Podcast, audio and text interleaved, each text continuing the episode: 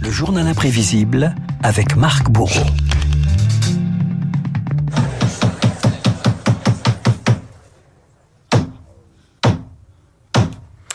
Marc, les trois coups du théâtre en hommage à Jean-Baptiste Poquelin, alias Molière, le génie français souffle ses 400 bougies ce week-end. L'occasion, eh bien, de revenir sur les grands interprètes de ces pièces, toujours intemporelles. Et commençons, Renaud, par une scène culte et une voix. Cette pièce et son interprète vont forcément vous dire quelque chose.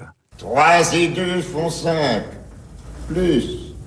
Un petit clistère, insinuatif, préparatif, et rémoliant pour amollir, humecter et rafraîchir les entrailles de monsieur. Et vous me répondez, Renaud Michel Bouquet. Michel Bouquet, alias Harpagon dans Le Malade imaginaire Molière et Michel Bouquet, indissociable. Bouquet interprète Tartuffe dès ses débuts sur les planches en 44, puis l'avare, puis le médecin malgré lui. Michel Bouquet, un éternel admirateur. Cette poésie reste absolument comme un morceau de pain qu'on mangerait. Il n'y a aucune intellectualité là-dedans. Il y a une accumulation de sensations.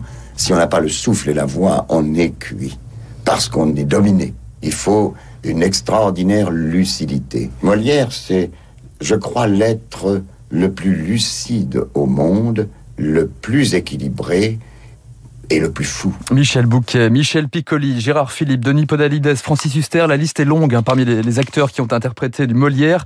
Molière, c'est même parfois un tournant dans la carrière de certains comédiens, ou plutôt d'une certaine comédienne. J'étais sur le balcon, à travailler au frais, lorsque je vis passer, sous les arbres d'eau près, un jeune homme, bien fait, qui rencontrant ma vue, d'une humble révérence aussitôt me salue.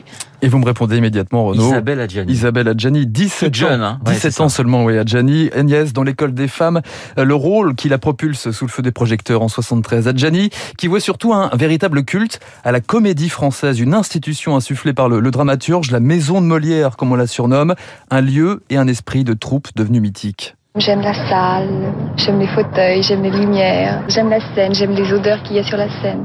J'aime des choses qui sont très proches de moi. Je suis heureuse, moi je suis dans une troupe.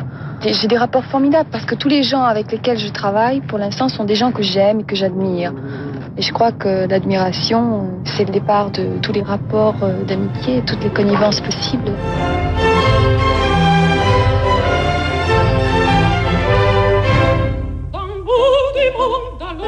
Croyez ce qu'en dit la sagesse, un mariage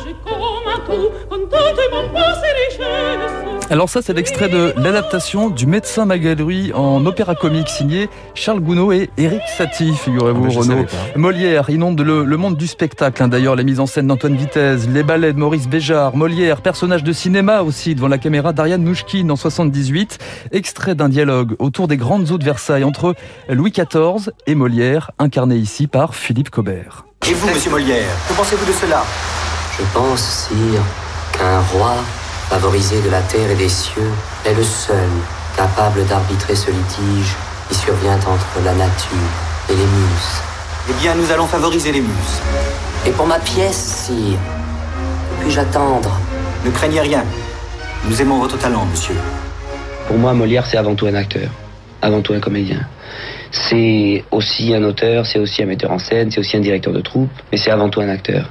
C'est la gloire de l'acteur. C'est sa gloire et sa misère, mais c'est sa grandeur en tout cas. Le fils du tapissier s'appelle Jean-Baptiste et il a décidé de devenir artiste. Ne rigolez pas comme ça, Non, mais c'est plus Philippe Cobert, là, hein, on Non, c'est plus. Philippe Cobert. Je suis certain que vous n'avez pas reconnu cette chanteuse. Bah, Mireille Mathieu. Mireille Mathieu, Bah, oui, bah, vous êtes trop fort en fait. Molière, acteur euh, célèbre, qui célèbre aujourd'hui les acteurs. Les Molières récompensent chaque année le théâtre français. En 89, l'humoriste Raymond DeVos lui rendait hommage à sa manière. Je dois vous signaler, mesdames, messieurs, qu'ici en coulisses, tout le monde se prend pour Molière.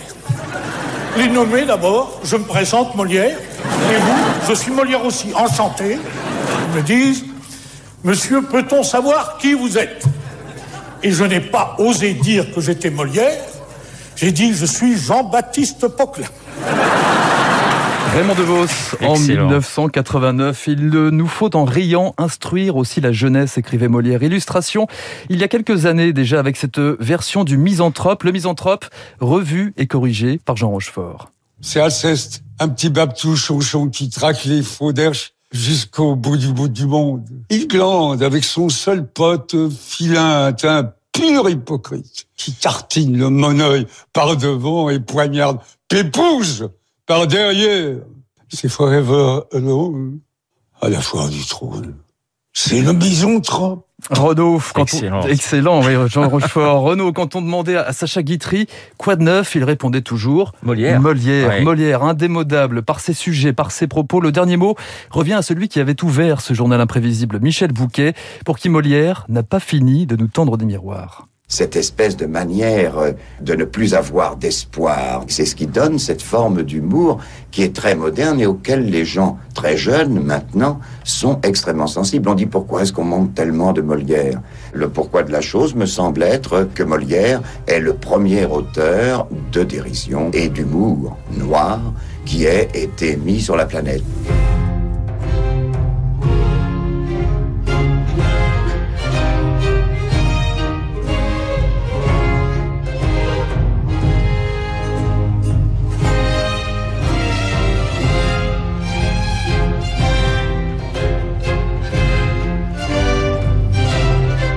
Du Lully pour euh, refermer ce journal imprévisible. Exactement. Ils ont travaillé ensemble, Ils ont travaillé Lully, hein, ensemble, notamment Lully. sur euh, eh bien le bourgeois gentilhomme avec euh, vous entendez la cérémonie des Turcs en 1670. C'est un bien une bien étrange entreprise que celle de faire rire les honnêtes gens, disait Molière. Merci beaucoup Marc pour ce journal imprévisible, excellent journal imprévisible consacré au patron du théâtre français, Jean-Baptiste Poquelin, 400 ans euh, ce week-end. Dans un instant, eh bien, il aurait pu jouer Don Juan, David Barrault et son décryptage dans un genre assez différent.